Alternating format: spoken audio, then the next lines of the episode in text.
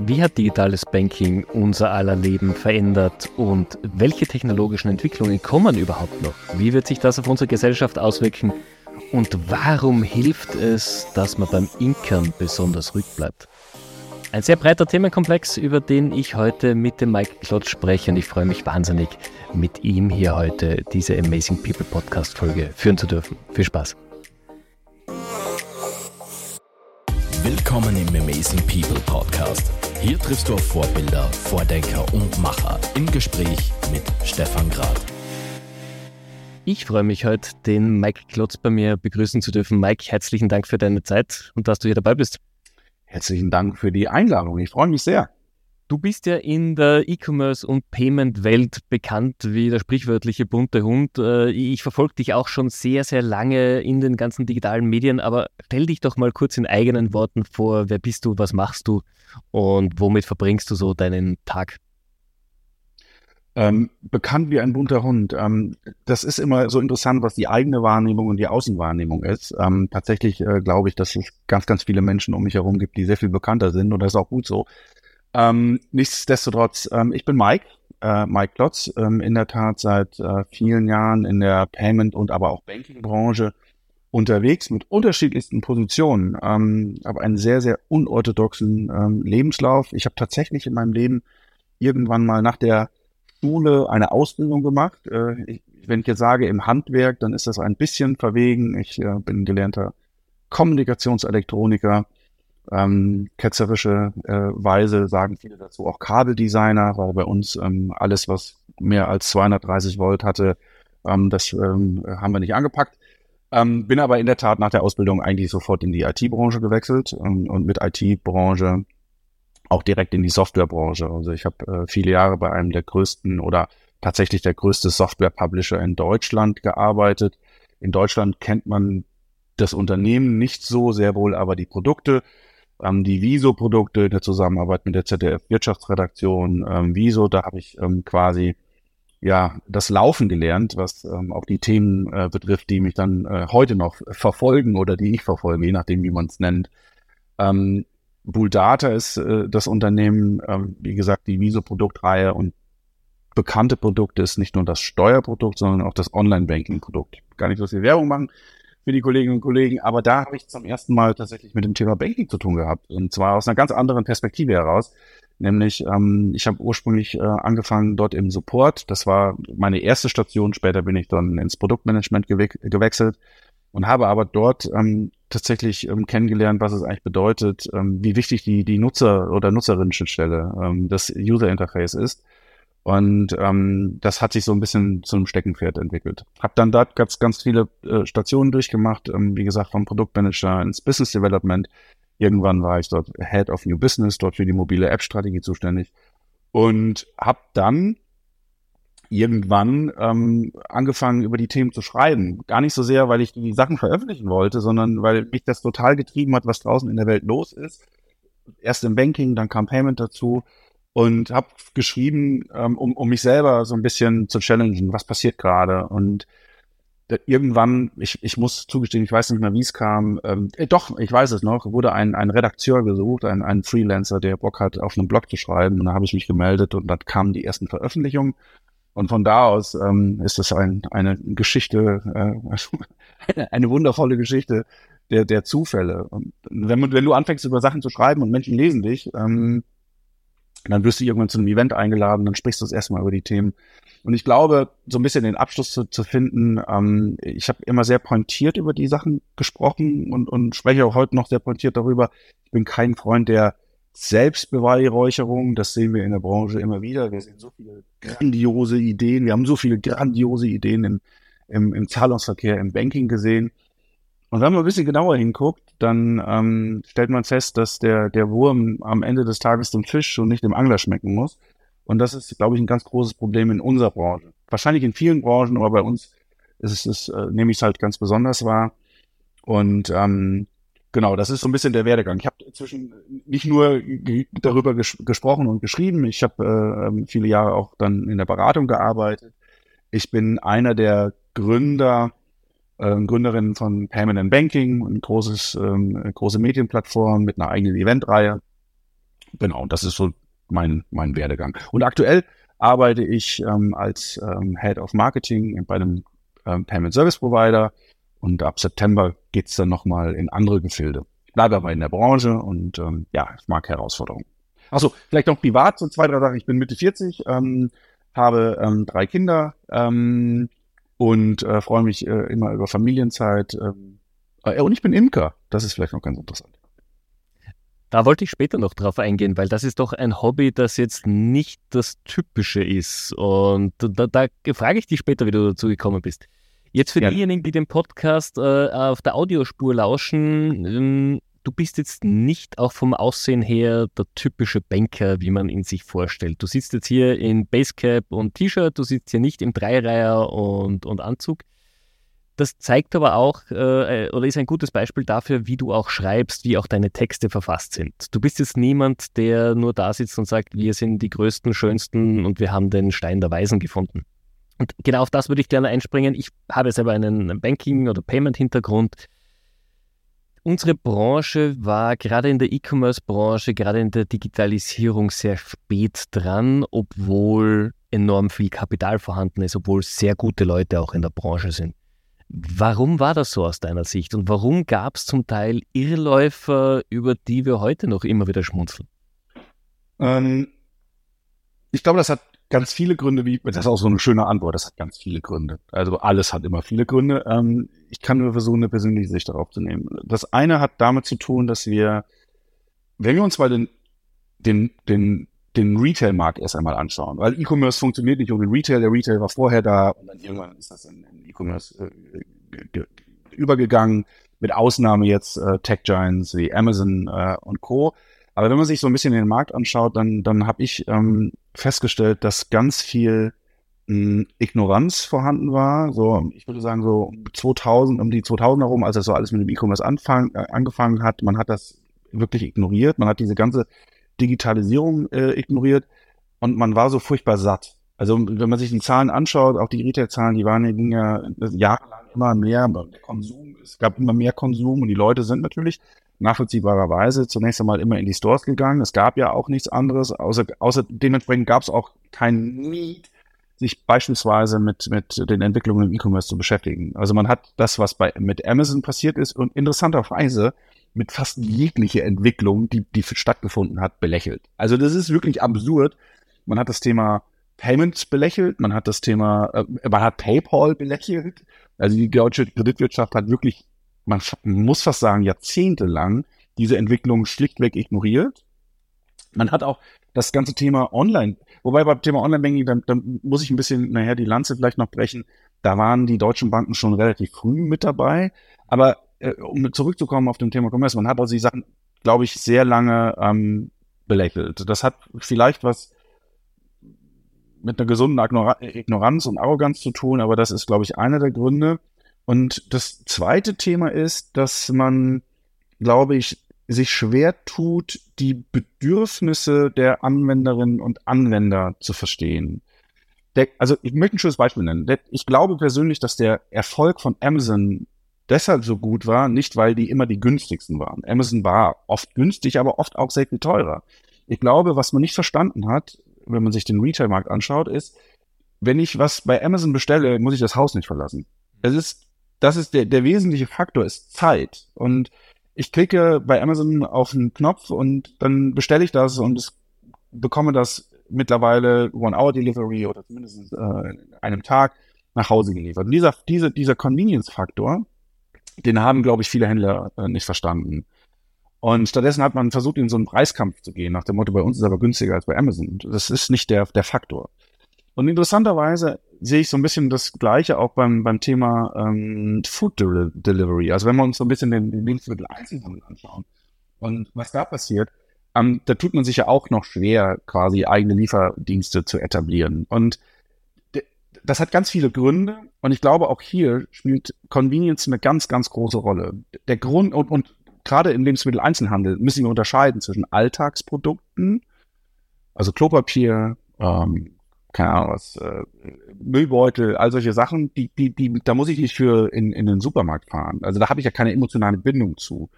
bei frische, bei Frischwaren wie Gemüse, Fleisch, also Dinge, die ich, die ich vielleicht koche, da ist die, ist es sicherlich eine andere Situation. Aber all diese anderen Commodity-Produkte, da gibt es keine Bindung zu. Also warum muss ich dafür noch rausfahren? Und ich glaube, Menschen fangen gerade an, das zu erkennen und bestellen tatsächlich ähm, solche Produkte jetzt in Berlin bei Gorillas oder aber ähm, äh, bei, äh, tatsächlich bei Amazon. Und dieser Faktor Zeit, das Convenience-Thema ist, glaube ich, ein ganz, ganz wichtiges, äh, ganz wichtiger ähm, Beispiel dafür, warum ähm, wir bestimmte Dinge, wo, warum wir insbesondere im E-Commerce uns vielleicht schwer getan haben, ähm, zu verstehen, auf der einen Seite, was die Nutzerinnen und Nutzer möchten und auf der anderen Seite haben wir das ein Stück weit diese ganzen Entwicklungen einfach ignoriert.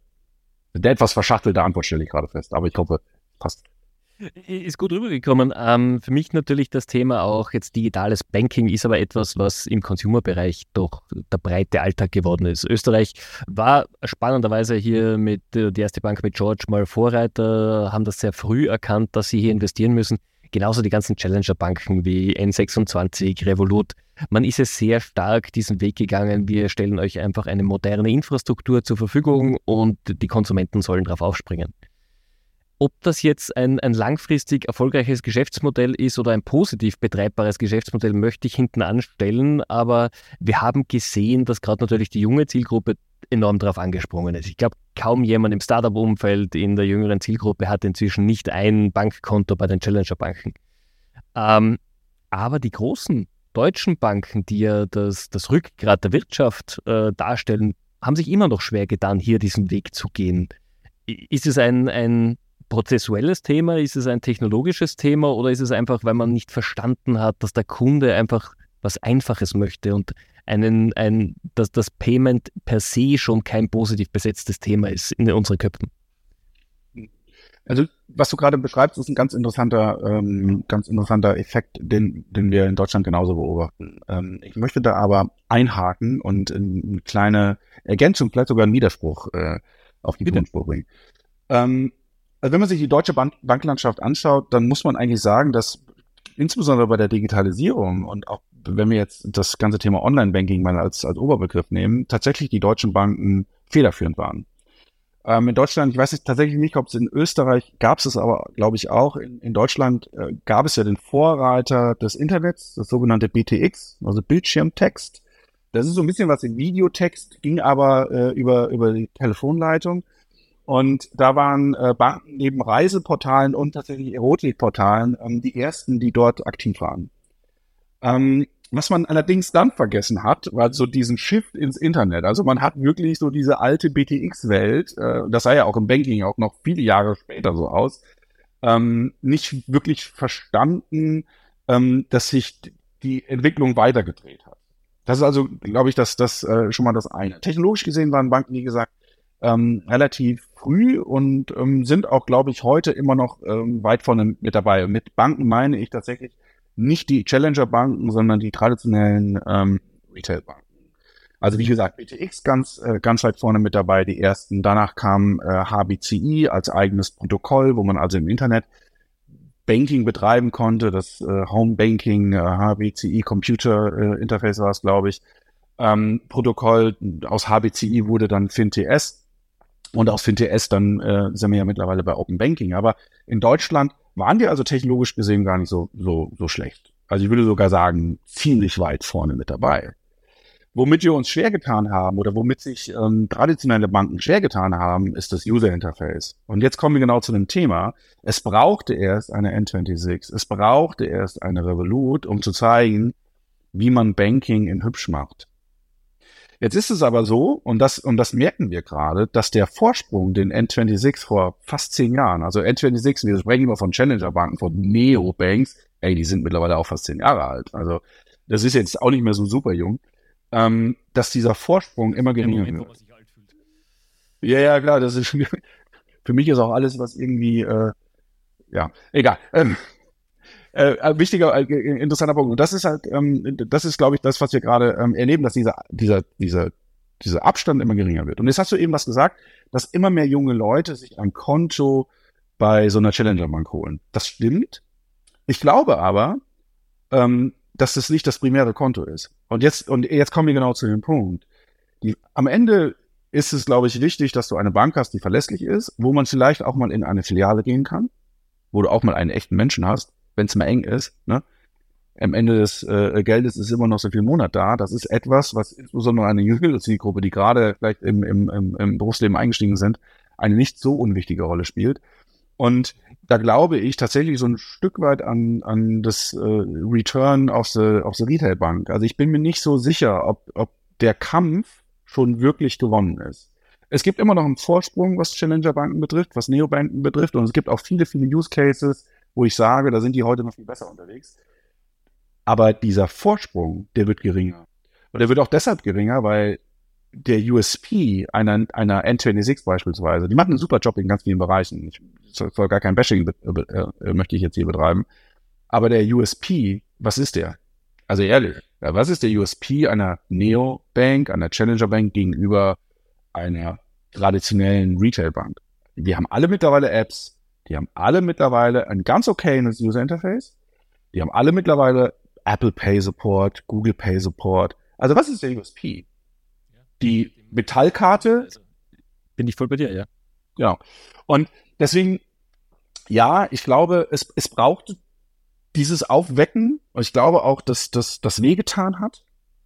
Aber ich glaube, dass viele, viele Banken ähm, das für sich erkannt haben und ähm, das auch weiterhin erkennen. Ein Hoch auf die Retail-Bank. Ich finde es sehr spannend, was du sagst, weil wir haben im Vorgespräch schon drüber gesprochen. Ich, ich bin seit zwei Jahren in wirklich einem kleinen Ort und äh, ich habe davor über 14 Jahre in Wien gewohnt und ich war in dieser Zeit, glaube ich, einmal bei einer Bank in einer, in einer Filiale.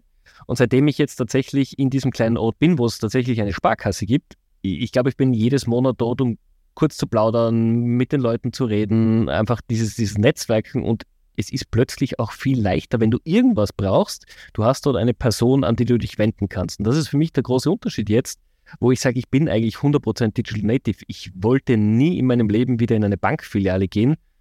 Und plötzlich stehe ich regelmäßig drin und Sachen passieren einfach, was ich früher durch Kundenservice, E-Mails, Chats lösen musste und immer mühsam war. Ich habe plötzlich den Vorteil einer Retailbank wieder für mich erkannt. Und das ist auch für mich so ein, ein Shift in, in meinem Alltag.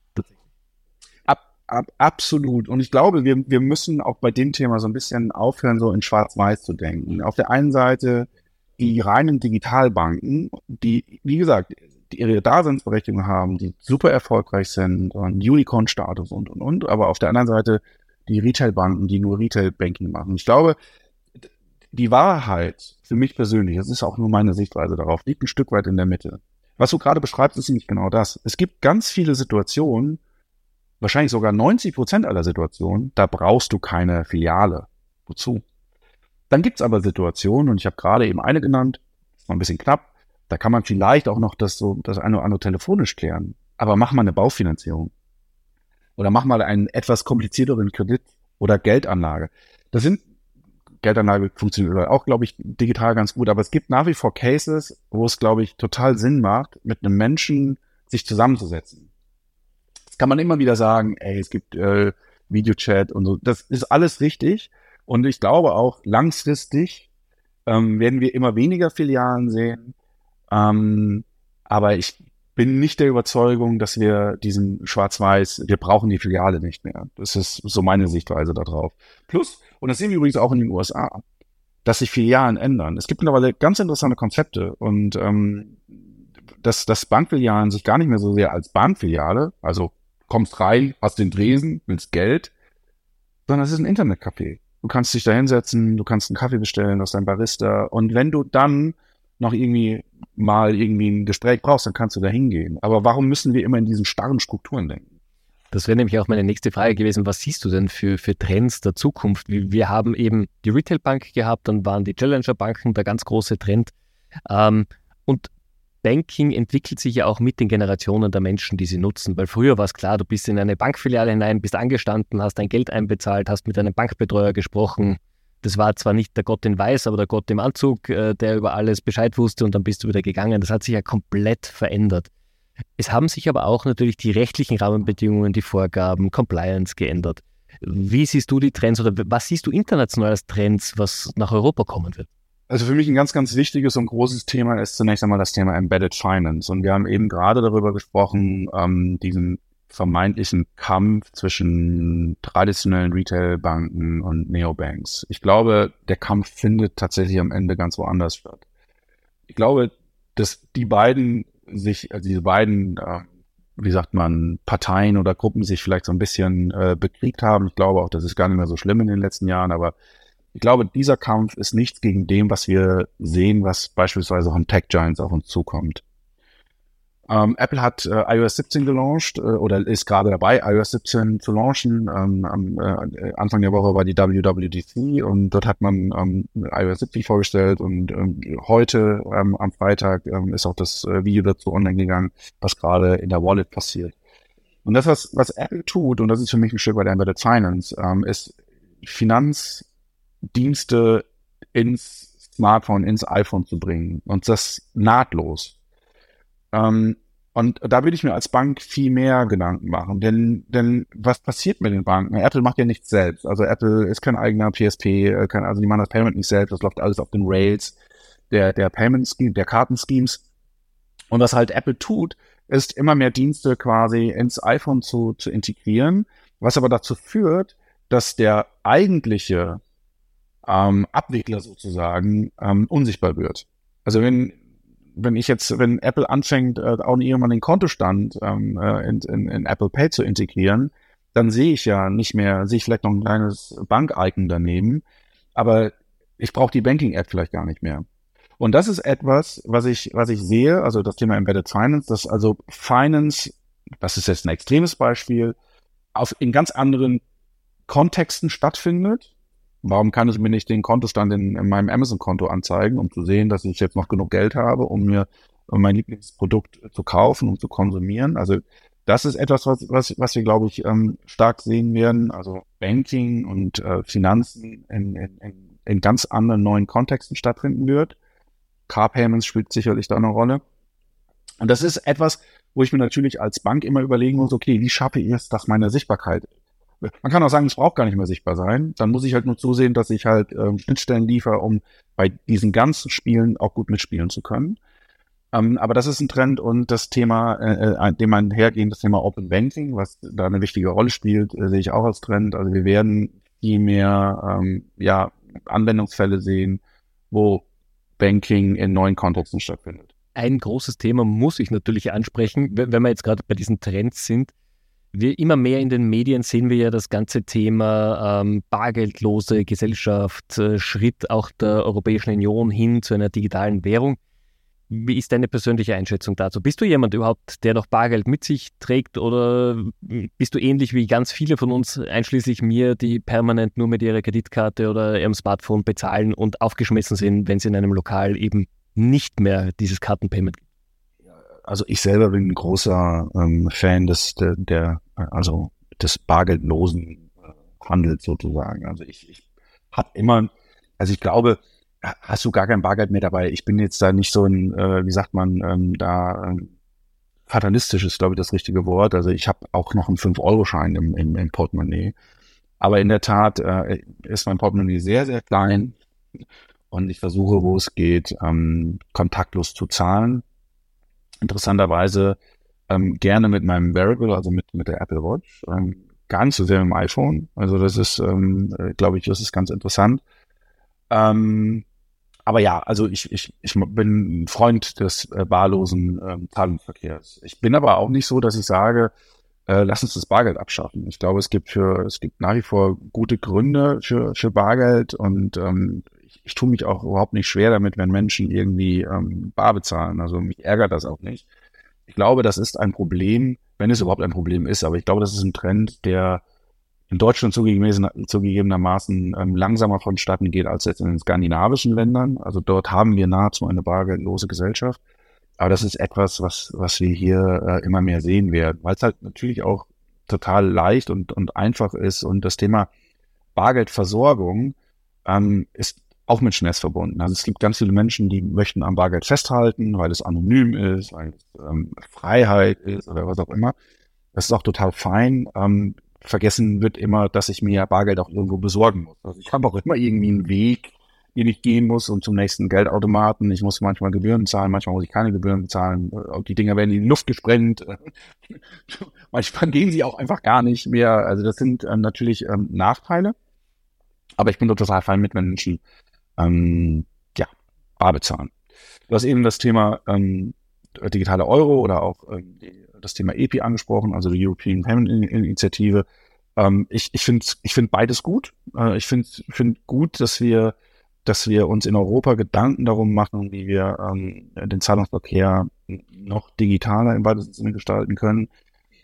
Das Einzige, wo ich immer ein bisschen mh, darauf hinweise, ist, lasst uns wirklich gucken, dass wenn wir diese Themen besetzen und wenn wir an diesen Themen arbeiten, dass wir wirklich äh, user-centric, also Nutzerinnen und Nutzer zentriert an den Themen arbeiten, weil ich habe das ganz am, am, am Eingangs gesagt, äh, zu Eingangs gesagt, der Fisch, äh, der Entschuldigung, der Wurm muss dem Fisch und nicht dem Angler schmecken. Und ich sehe nach wie vor immer wieder auch so Entwicklungen, wo ich mir denke, ah, es mag sein, dass technologisch etwas gut funktioniert. Das bedeutet nicht, dass das äh, draußen bei den Nutzerinnen und Nutzern gut ankommt. Also wir, wir müssen, glaube ich, ein Stück weit mehr aus dieser, nach wie vor aus dieser äh, User-Perspektive äh, äh, auf die Themen schauen. Du hast ja auch in, in unserem Vorbereitungsfragebogen angegeben, das, was dir noch in der Branche fehlt, ist wirklich das Verständnis für Kunden oder auch diese Kundenzentrierung. Ähm, Siehst du das auch so eben in der Gesetzgebung oder dieser Entwicklung neuer Themen, dass hier ein bisschen auf die Kunden vergessen wird? Die Frage ist immer, müssen, müssen, also die Gesetzgebung muss natürlich ihre Bürgerinnen und Bürger im Auge halten. Und ähm, die Gesetzgebung hat ganz, ganz viele komplexe Aufgaben zu lösen, nämlich auf der einen Seite, dass nicht nur etwas leicht in der Hand liegt, sondern dass etwas sicher ist. Das Thema DSGVO, also Datenschutz spielt eine ganz wichtige Rolle Deswegen weiß ich gar nicht, ob das ein Thema ist, äh, wo die Gesetzgebung gefragt wird. Ich glaube, das ist so ein bisschen ein Scheinargument. Ja, das Thema Regulatorik, das höre ich auch äh, gerne. Wir können ja nicht, weil es diese Regulatorik gibt. Interessanterweise gibt es dort draußen Player, die schaffen das ja auch. Also ähm, deswegen bin ich mir nicht sicher, ob das das, das vordergründige Problem ist. Es gibt ein Rahmenwerk, in dem wir, in, ein Rahmenwerk, in dem müssen wir uns bewegen. Aber man kann das sicherlich auch zu 100 Prozent ausschöpfen und auch strapazieren. Äh, strapazieren. Finde ich, finde ich eine gute, gute Sichtweise, weil oft wird es einfach als Scheinargument genutzt. Lass uns mal ein bisschen weggehen von, von den ganz zum Teil trockenen Themen im Finance hin äh, zu dir. Du, du hast eingangs in deiner Vorstellung schon erwähnt, du hast einen sehr untypischen Werdegang eigentlich hinter dir, hinter dich gebracht. Ähm, und ich würde da ganz gern jetzt mal einhacken, auch ähm, du bist Imker im Hobby. Erzähl mir mal, wie, wie, wie bist du dazu gekommen? Ich würde jetzt gerne so eine heldenhafte Geschichte erzählen, ja, dass ich, äh, kann ich nicht. Ähm, ich habe ich, ich kann es nicht genau sagen. Ich glaube, ich habe das, ähm, ich habe auch in der Tat ein paar Jahre dafür gebraucht. Also ich habe das irgendwann mal äh, gesehen, wie man das so ist, eine Dokumentation. Ähm, dann habe ich natürlich wahrgenommen, dass wir ähm, zu wenig Bienen auf der Welt haben, weil ohne Biene äh, sieht in der Nahrungsmittelindustrie ganz mau aus oder mit Nahrungsmitteln ganz generell nicht so gut.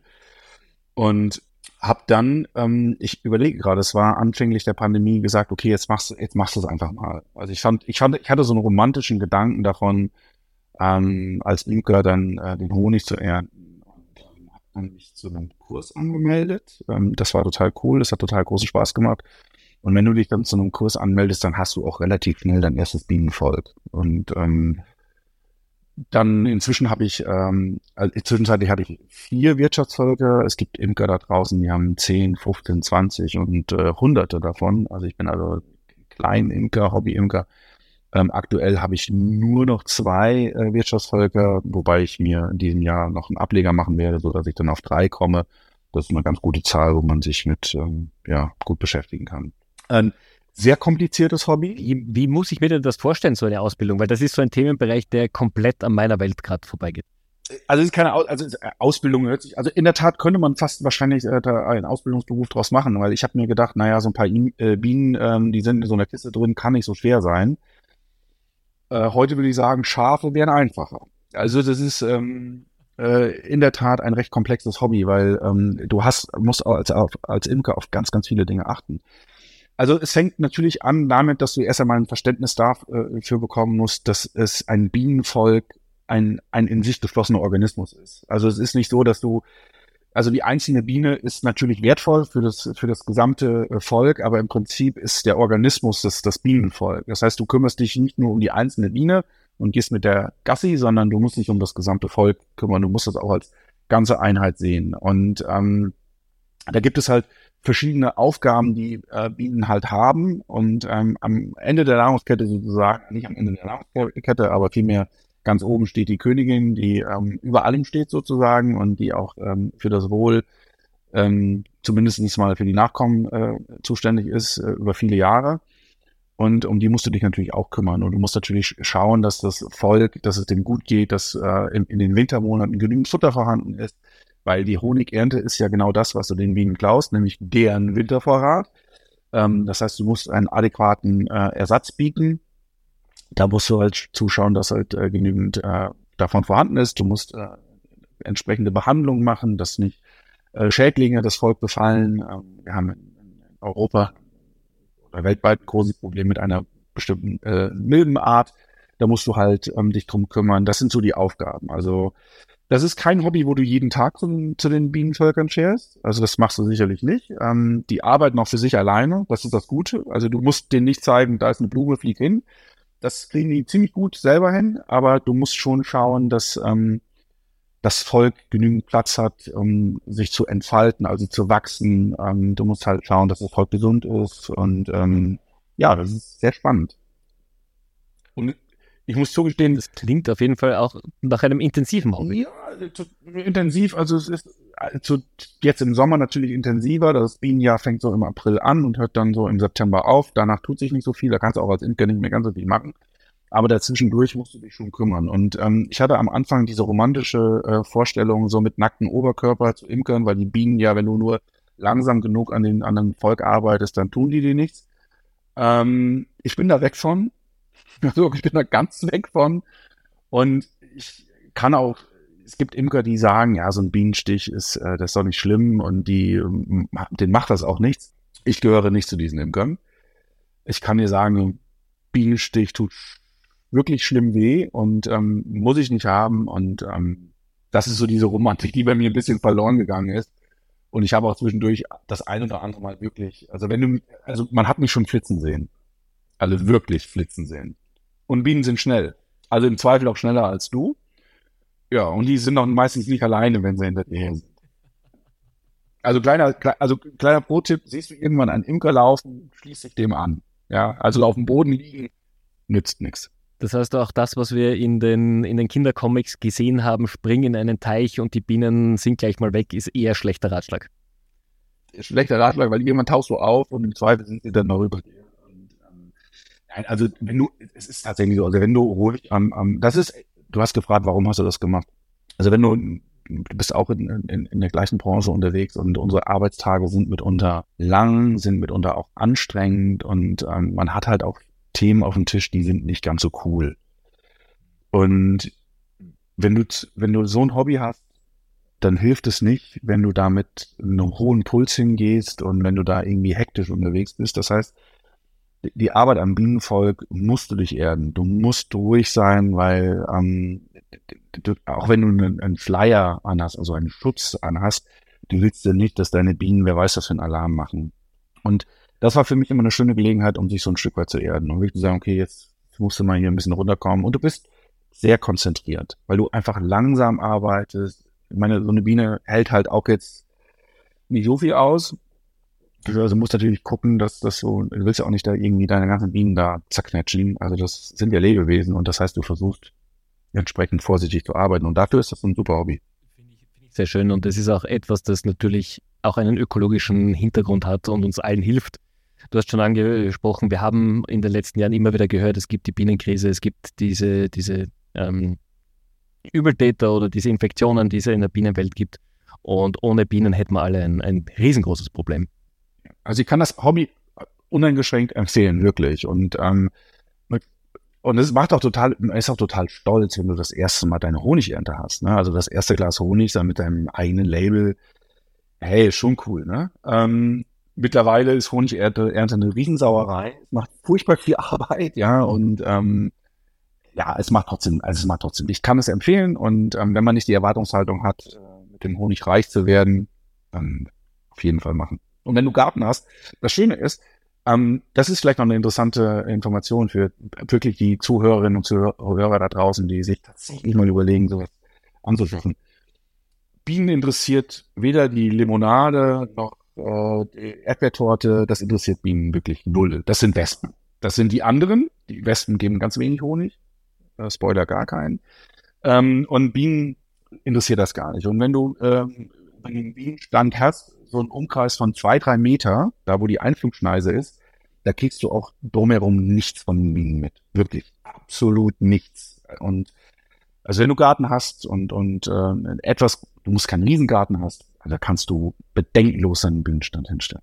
Finde ich schön. Also ich sehe es auch bei uns im, am Nachbargarten steht, äh, stehen zwei Stöcke und das funktioniert wunderbar. Wir bekommen wenig mit. Wir haben eher das Problem eben. Die, die anderen Artgenossen, Wespen, äh, Hornissen, das ist eher bei uns so das, das größere Thema. Ich würde gerne noch auf einen Punkt eingehen. Du hast in unserem Vorbereitungsfragebogen eine Antwort gegeben, die ich in 152 Folgen zum allerersten Mal gelesen habe, nämlich da steht drinnen, was würdest du deinem 16-jährigen Ich raten, dass er anders machen soll oder verändern soll? Und du hast geschrieben, gar nichts, es soll so passieren, wie es gekommen ist. Und das finde ich wunderschön, das zeigt aber auch, du bist extrem zufrieden, wie dein Leben verlaufen ist. Oh, es gab schon Hoch und Tiefs in meinem Leben. Ähm, ich ich habe mir irgendwann mal, ich weiß gar nicht, und äh, das ist ja auch, will da gar nicht so super weise her oder, oder philosophisch äh, klingen. Ähm, es ist ja tatsächlich so, jede Entscheidung, die du triffst, ähm, führt dazu, dass du eine andere Entscheidung nicht getroffen hast. Und du weißt halt immer nicht, äh, wenn du dich anders entschieden hättest, wäre das besser oder schlechter gelaufen. Und das ist so ein bisschen müßig, sich darüber äh, Gedanken zu machen, naja, wäre ich den Weg gegangen, dann wäre. Wir wissen es nicht. Und deswegen ich bin ja heute da, wo ich bin, weil ich die Entscheidung mal bewusst, mal unbewusst getroffen habe. Und ich hatte in meinem Leben dramatisch viel Glück, das muss man dazu sagen. Und klar, hätte sein können, dass ich vielleicht total erfolgreicher äh, Starregisseur geworden wäre, wenn ich viele Entscheidungen anders getroffen äh, hätte. Hätte aber auch sein können, ich arbeite im Burgerladen an der Theke. Was total okay ist für Menschen, die das machen. Also das ist äh, gar, kein Judgment. Ähm, aber das weiß ich halt alles nicht und deswegen finde ich es müßig, sich darüber Gedanken zu machen, äh, was wäre, wenn ich mich anders entschieden hätte. Ich bin da, wo ich bin. Wie gesagt, es gab viele, viele Hochs in meinem Leben, es gab auch wirklich Tiefs und ähm, am Ende des Tages sind wir das mal ganz ehrlich. Also das ist so ein bisschen auch, wenn die Familie gesund ist, wenn die Kinder gesund ist, wenn man selber einigermaßen gesund ist, kann es so schwer oder so schlimm ja gar nicht gelaufen sein. Deswegen glaube ich, bin ich, ich bin zufrieden ich glaube, das ist etwas, was man sehr selten hört, was ich wunderbar finde, wenn das jemand sagt, weil da hat man erkannt, was wirklich wichtig ist, was wirklich die Dinge sind, die zählen. Und das ist eben Familie, Freunde, Gesundheit, ganz, ganz wichtig, weil ja, ohne dem funktioniert nichts davon. Und weil du das gerade so erwähnt hast, hast du einen Ratschlag für jemanden, der zuhört? Weil viele von uns, äh, ich war ja selber einer, der, der live mit dabei war, hasseln immer nach dem nächsten Ding. Du hörst rundherum dieses, hey, du musst mindestens um 5 Uhr aufstehen, äh, sonst bist du nicht erfolgreich. Ähm, das ist es ja nicht. Aber welchen Ratschlag hättest denn du, um ein bisschen zur Ruhe zu kommen, raus aus diesem, nicht dem Hamsterrad, raus aus diesem Wahnsinn, den wir im Alltag oft erleben? also ich weiß, was ich jetzt gleich sage, wird mir meine Partnerin mit an Sicherheit grenzender Wahrscheinlichkeit äh, noch ein paar Mal vorspielen, weil es natürlich immer was anderes ist, ähm, äh, schlau daherzureden und sich selber an bestimmte Dinge zu halten. Ähm, also ein Ratschlag, den ich geben kann, ist tatsächlich ähm, äh, ein Stück weit, Stück weit Gelassenheit. Also wirklich, ähm, also anders. Ich will es anders sagen. Es gibt Menschen da draußen, denen geht's wirklich schlecht. Und denen jetzt zu sagen, bleib mal locker, es wird sich alles äh, zum Guten wenden, Menschen, die gerade betroffen sind, vielleicht von, von Krieg, Hunger, Armut und so, das ist, das ist Quatsch. Also den Menschen kann ich aus meiner privilegierten Position heraus gar keinen Ratschlag geben. Aber wenn man jetzt auch vielleicht Zuhörerinnen und Zuhörer, das unterstelle ich jetzt mal, sind wahrscheinlich in der Situation, dass sie eben genau nicht äh, davon betroffen sind. Ähm, und wenn man sich so ein bisschen anschaut, und mal wirklich guckt, links und rechts äh, um sich herum, dann muss man eigentlich doch feststellen, dass wir echt privilegiert sind. Ich meine, wir zwei sitzen hier, ähm, ich habe hier ein MacBook vor meiner Nase, ähm, es mangelt irgendwie an nichts. Wir können einkaufen gehen, wir können auch in Urlaub fahren. Und wenn du, wenn du, wenn du erkennst, dass das schon mal ein großes Privileg ist, dann werden viele Probleme, die wir haben, ähm, zu Luxusproblemen und sind Jammern auf hohem Niveau. Und natürlich ist es immer, gibt es immer da draußen noch erfolgreicher. Aber LinkedIn ist voll von schlauen, wird noch erfolgreicher und äh, 77 Tricks, um irgendwie, äh, keine Ahnung, was zu machen. Ähm, die Frage ist, braucht es das? Und sollten wir uns nicht ein Stück weit mal zurücklehnen und sagen, ey, weißt du was, ist eigentlich bis hierhin doch schon ganz cool, wie es denn liegt. Das finde ich, find ich super, dass du das sagst. Und du hast recht, natürlich, LinkedIn ist da so eine spezielle Bubble, wo ja jeder noch erfolgreicher und noch besser und noch schöner ist. Und äh, ja, ist schwierig, dass, dass man sich da nicht ins Vergleichen hineinkommt. Und wenn ich da noch was zu sagen habe, ich, ich finde Menschen, ich finde Erfolg, erfolgreiche Menschen sind genau die Menschen, die einfach total in sich ruhen, die einfach total zufrieden sind mit dem, was sie haben. Und, und diese Zufriedenheit, ich muss das ganz sagen, die fehlt mir auch oft. Und ich auch, ich vergleiche mich da ganz oft äh, draußen mit der Bubble, wo ich denke, ah, der hat aber auch irgendwie einen guten Lauf, warum habe ich den nicht? Ähm, aber ich glaube, man muss sich da manchmal ein Stück zurücknehmen und, und einfach auf das besinnen, was, was wirklich wichtig ist. Finde ich, finde ich sehr, sehr schön. Das, das höre ich mir im Nachgang nochmal an. So, so, das führt uns eigentlich auch zum, zum Abschluss äh, die, dieser kleinen Folge hier. Und auch an dich die Frage, wenn wir uns jetzt am 31.12. nochmal sehen, zusammensetzen, ein Glas trinken, was muss denn für dich ganz persönlich noch passieren, dass dieses Jahr ein, ein positives, ein gutes Jahr war?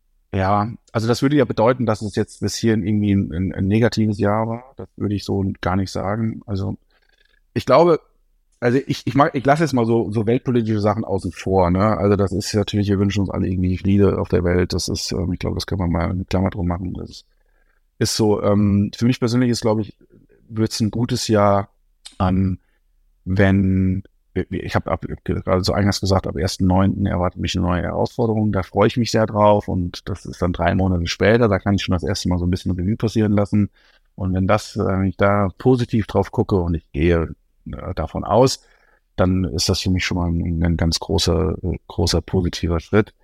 Ansonsten ähm, wenn ich so ein bisschen auf die Branche tatsächlich schaue, würde ich ähm, mich tatsächlich freuen, wenn wir insbesondere in Europa etwas mutiger sind. Wir sehen momentan ganz viele Entwicklungen im Bereich äh, Artificial Intelligence, äh, Artificial Intelligence, also das ganze Thema, äh, was wir gerade erleben, für mich eine ganz große Revolution äh, tatsächlich, äh, was wir sehen mit, mit Chatbots. Und da würde ich mich freuen, wenn wir tatsächlich mehr in diese Bereiche investieren, sowohl investieren, äh, also was finanzielle Investitionen betrifft, aber auch überhaupt investieren in, in, in Menschen, die sich damit beschäftigen, weil ich glaube, ansonsten haben wir wieder eine Entwicklung, wie so viele Entwicklungen, die nicht aus Europa gekommen sind, sondern aus äh, anderen Ländern.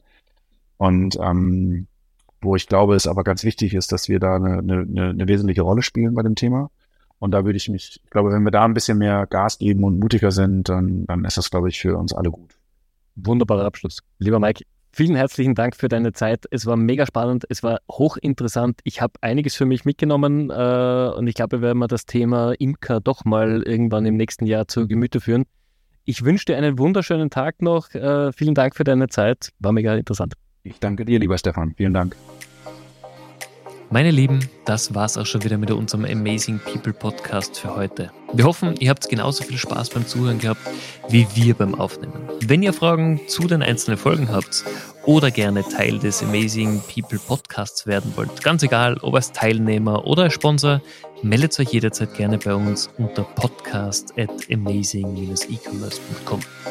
Und natürlich, wenn euch unser Format gefällt, abonniert den Amazing People Podcast bitte in eurem Streaming-Dienst des Vertrauens und empfiehlt ihn auch gerne an Freunde und Bekannte weiter.